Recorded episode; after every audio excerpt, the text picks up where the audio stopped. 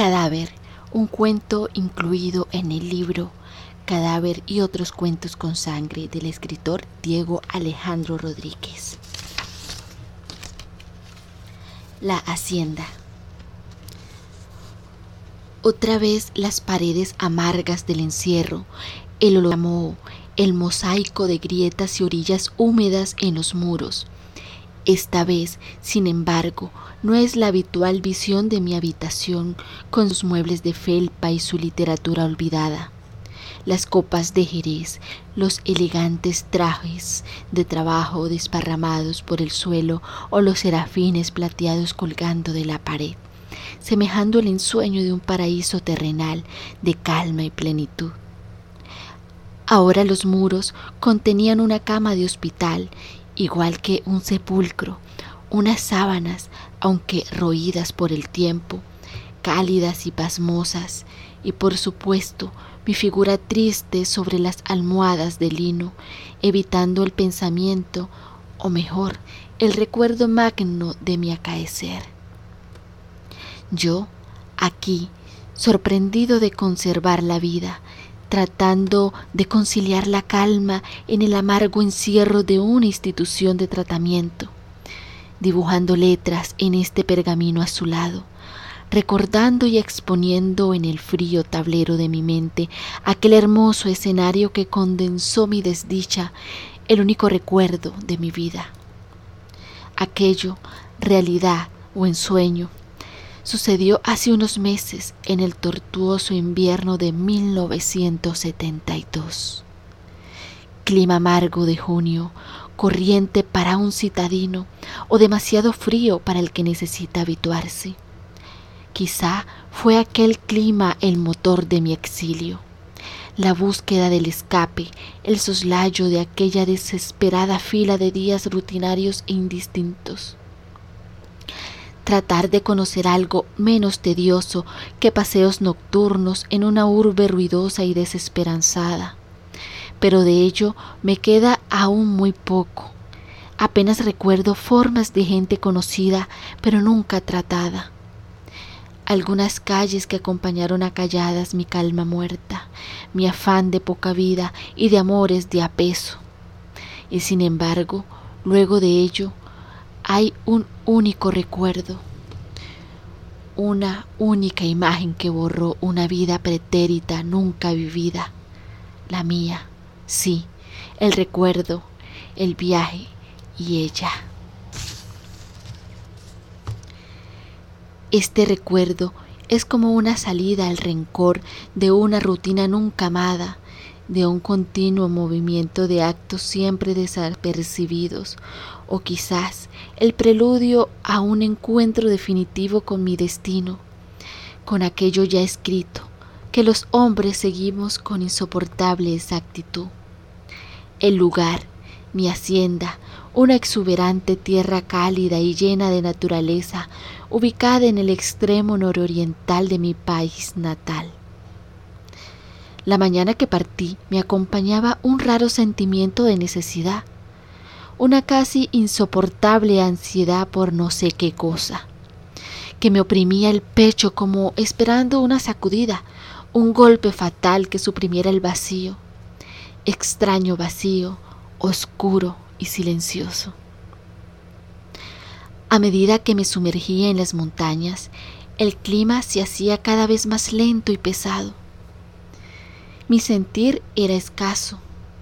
Me abalanzaba sombrío en el sopor, el adormecimiento y el silencio de las gentes del autobús. Ni ruido, ni agitación, ni nada. Hasta que me aproximé a la hacienda. Con solo la vista del pueblo entré en un extraño batimiento. Una penuria por no haber ido antes me sorprendió corriendo desesperado hacia la hacienda. Y lleno de sudor me detuve en el pórtico. Rara visión aquella, el día radiante, la gente animosa por la calle, música de pueblo al vaivén de los ventarrones, rosas de todo color en la entrada de la hacienda, una reja engalanada y hermosamente blanca, todo el paisaje del idilio que golpeaba mi ánimo sombrío, en el que perduraba una angustia y una ansiedad insondable que sentía aquí y allá, en todo cuanto quería y hacía, todo en vida, resplandeciendo tras mi tristeza, mi extraño abatimiento, llamando a la puerta. De la escena surgió la figura del cuidandero, un hombre cabizbajo, apesumbrado y meditabundo, con el rostro curtido por las lágrimas. Me abrió la puerta con exclamaciones de alivio. Dijo que era una fortuna mi llegada, que le urgía marcharse. Se excusó alegando que había ocurrido una tragedia y que iría en busca de ayuda. Acepté con la condición de que dispusiera todas mis cosas en la hacienda, pero dijo que le era imposible y se alejó corriendo y sollozando. Debí preguntarle por aquella tragedia que en ese instante se me hizo indiferente. Debí escrutarlo. Debí pedirle una explicación de lo que aún no sabía que había sucedido. Ahora solo puedo pensar que tuvo que ser así que no podía ser de otra manera. Entonces, sorprendido, de repente me vi solo entre un sol picante y el murmullo aterrador de algunos grillos. No podía dejar de preguntarme, aunque de alguna forma lo sabía, porque aquel ambiente tan cálido y acogedor, tan silencioso y tranquilo, no había ejercido en mí cambio mayor al de llegar a una ansiedad aún más desesperada y tortuosa. Pero en fin, no tuve más remedio que llevar a cabo mi instalación en la hacienda. Así que caminé hasta la casa principal con mi pequeña maleta, tratando en vano de disfrutar el paisaje. La hacienda, a las afueras del pueblo, se ubicaba entre dos grandes montañas de exuberante vegetación. Un camino empedrado, rodeado de arbustos, me llevó hasta un jardín majestuoso, lleno de plantas que jamás había visto, que por su belleza daban la sensación de una profunda nostalgia. A su lado, la casa de arquitectura tradicional, donde habían vivido mis bisabuelos maternos. Sin embargo, unos pasos después de aquel paisaje, todo mutó en un sopor desesperado un lento paso del tiempo acompañó cada crujido de mi cuello al girar y contemplar frente al jardín una piscina. Pasé saliva con gran esfuerzo para dejar salir algo tan ajeno a mí, tan extraño como lo era una mueca de alegría, un abatimiento sin precedentes que acudió a mi cuerpo y lo llenó de ansias, de movimientos, de juegos de niños y entonces fue cuando dejé caer mi maleta sobre la hierba y busqué exasperadamente mi traje de baño. Me vestí con la jovialidad de un niño y me lancé al agua, resplandeciente y diáfana. Mi cuerpo fue sorprendido con esa sensación de fría frescura que contradecía el clima enfurecido y picante. Mis brazos y piernas, invadidos de esa agonía alegre, fueron de uno a otro extremo de la piscina, una y otra vez, cual si me volviera inconsciente el afán de juego. Una locura inusitada que se desbordaba libre y que ya nadie podía juzgar o reprimir. Luego, exhausto, empecé a caminar a pasos lentos por todo el alrededor. Algo entró en mi ojo izquierdo y perdí la ubicación. Me sentí mareado. Di un paso grande hacia atrás para retomar el equilibrio, pero la planta de mi pie rozó con algo tibio y blando que me hizo resbalar. Tibio y blando. En un extremo de la piscina que no había examinado, sumergido y hundido hasta el fondo, como sostenido por un compasivo conjunto de baldosas, inmóvil y enternecedor a la vista, se hallaba impávido un cadáver. Toda la confusión que envolvía mis sentimientos desde que vi aquella piscina se hizo clara.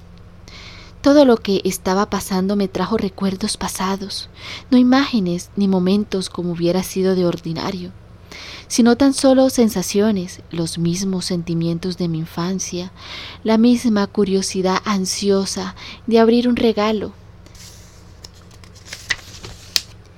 la misma fijación en las cosas pequeñas.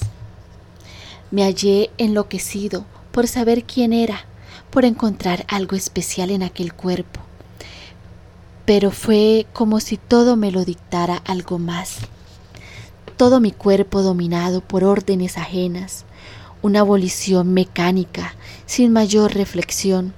Me sumergí dispuesto a sacar el cuerpo como si se acabara de hundir jugando, lo llevé en mis brazos hasta la orilla, y cuando estuve afuera de la piscina, cosa terrible, no quise dejarlo sobre el suelo, lo consideré frío y áspero, como si todavía en él se hallara sensibilidad alguna. Entonces lo llevé hasta el césped del jardín y lo dejé suavemente sobre éste. Acomodé con tal delicadeza y cuidado el cuerpo desnudo y muerto de la mujer. Curioso siempre este ánimo que me invadía, tan juguetón, tan inocente y discreto. Estaba penosamente emocionado con el cuerpo. Fue como si alguien nos hubiese presentado. Yo habría estrechado su mano y ella la mía, un cruce de miradas y sonrisas.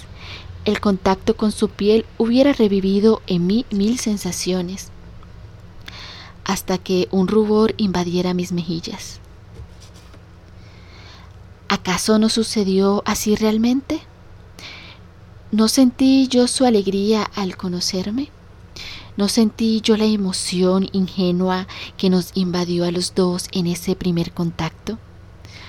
Pues yo fue su contacto, aún cálido, aún suyo, el que trajo a mi mente aquella idea. Me pregunto si podré con esto, me pregunto si en realidad podría hacerlo, si por lo menos tendré el beneplácito del destino para descubrirlo, para revivir a fuerza de palabras ese preciso momento donde, al verla, me abandoné sin remordimientos a mi felicidad, que es mi misma desgracia. Después de los juegos, de sentir esa emoción jovial e infantil de la cortesía del destino al presentarnos, vino una espantosa y maravillosa contemplación. No podría negar que me aterró el hecho de encontrar un cadáver en mi hacienda. No podría ocultar el profundo miedo que me embargó el sacar el cuerpo del agua y el quedarme allí mirándolo pero mucho menos puedo negar la magna impresión que suscitó en mí la extrema belleza del cadáver. Lo contemplaba absorto. Una joven bella, de rasgos suaves, de piel trigueña, bañada por un color dorado producido por el sol seguramente. Cabello largo, rubio, liso y suave, como el de mis juegos mentales. Su rostro era de niña, un serafín de ojos bien abiertos, verdes al sol enfurecido, hermosos yacían mirándome entre los pómulos pronunciados.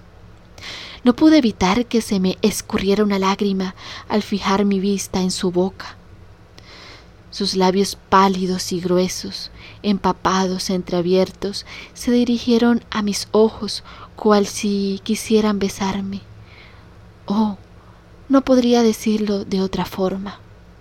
Casi podía ver cómo me sonreía, cómo me llamaba ansiosa.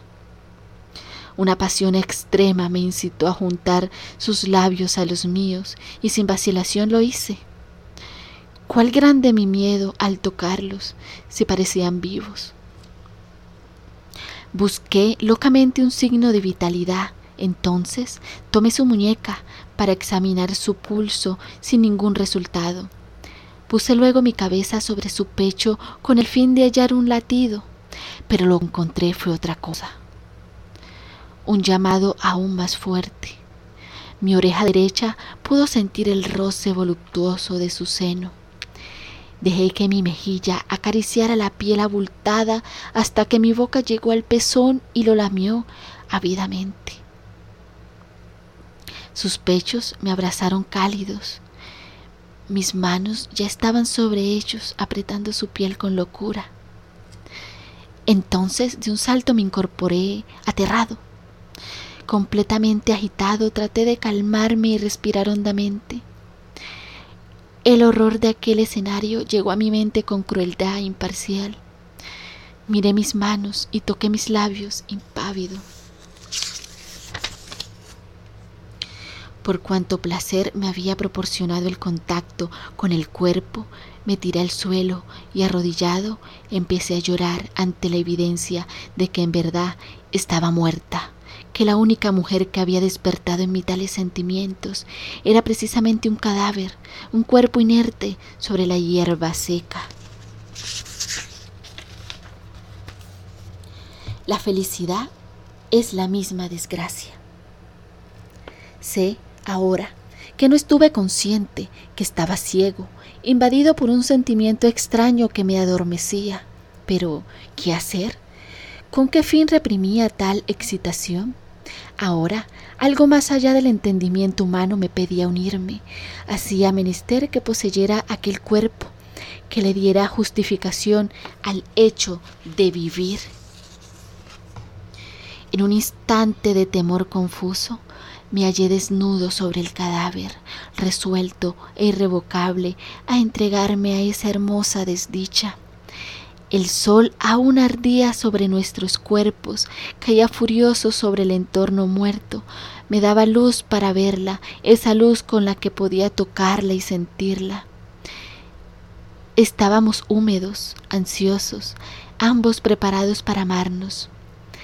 Entonces mis manos volvieron a ella, Despacio agarraron sus muslos, ladearon su abdomen y separaron las piernas. Su piel desesperaba mi tacto. Lo hacía ir de un lado para otro. Lo hacía correr por cada poro humedecido, empedernido en cada detalle en las coyunturas de sus brazos, en las manos largas y delicadas, en las arrugas minúsculas de sus pezones rosados, en las líneas transversales de su ombligo, centro de ese enorme valle. Mi lengua humedeciendo el vientre, cayendo suavemente, bajando. Abracé el cuerpo sollozando, abrí sus muslos inválidos y muertos y me entregué a ella abrumado por un dolor impensable. Me sentí triste y desdichado. Un vacío surgido en mi garganta me decía que hacía mal, que aquel horror no era la forma. Pero ella me habló. Sentí su voz en mi oído como una melodía fantasiosa. Percibí claramente cómo correspondía a mi abrazo. Sentí su inercia complacida, su cuerpo voluptuoso uniéndose al mío para romper con aquel ciclo. El ciclo que angustia constantemente a los hombres, que evidencia la tragedia de lo sucesivo y lo terminal nosotros juntos superando la barrera del tiempo y del espíritu, nuestros cuerpos húmedos y unidos inevitablemente, rompiendo ese acto supremo, el límite absurdo entre la vida y la muerte. Ese pensamiento me llevó a la trascendencia. Mi alma se desvanecía por momentos, se disolvía en la inexistencia del mundo y retornaba a mi cuerpo con plena conciencia, me pareció que el dolor físico era mera fantasía, que estar vivo era una ilusión sin importancia. Así, ahogado en la laguna de su sexo, envuelto entre humores y sangre, me llegó el llamado de excitación suprema, una pasión ilimitada entró en mí, centelleante, jubilosa y absoluta, tensionó todos mis músculos y llenó mis ojos de lágrimas. Invadí sus frías entrañas mientras me entregaba a un último abrazo, a un último beso, hermoso y desesperado, y dispuesto a gritar. Escuché horrorizado como un grito superior reemplazaba el mío. Luz. Cuando giré la mirada, distinguí en el letargo a una mujer de edad que gritaba desesperada con una expresión absoluta de espanto. Junto a ella estaba aquel cuidandero cabizbajo que me había recibido en la hacienda. Y dos hombres más que de inmediato me agarraron por los brazos, separándome de ella, y llenaron de golpes hasta que caí en una oscura inconsciencia. Fui sumido entonces en un absurdo complejo de sombras. Me hallé por mucho tiempo confundido entre figuras lóbregas, entre gritos y llantos de locura. Y cuando desperté, en medio del tedio de esta fría alcoba, lo primero que llegó a mi mente fue la imagen de aquellos hombres separándome de ella. Ellos me quitaron la luz, me introdujeron de nuevo en esta desesperada tiniebla, me robaron la dicha del día, que no era otra cosa que el cuerpo de mi amada. Sé que para encontrarla solo hay un camino, solo una luz que me llevará hacia ella. Aquí solo tinieblas. Nada más triste que vivir sin luces, dando pasos perdidos entre luctuosas sombras. Solo ella, que es luz, es sentido y ya no puedo hacer otra cosa que seguirla, seguir la luz, aunque ella esté más allá de mi propia vida.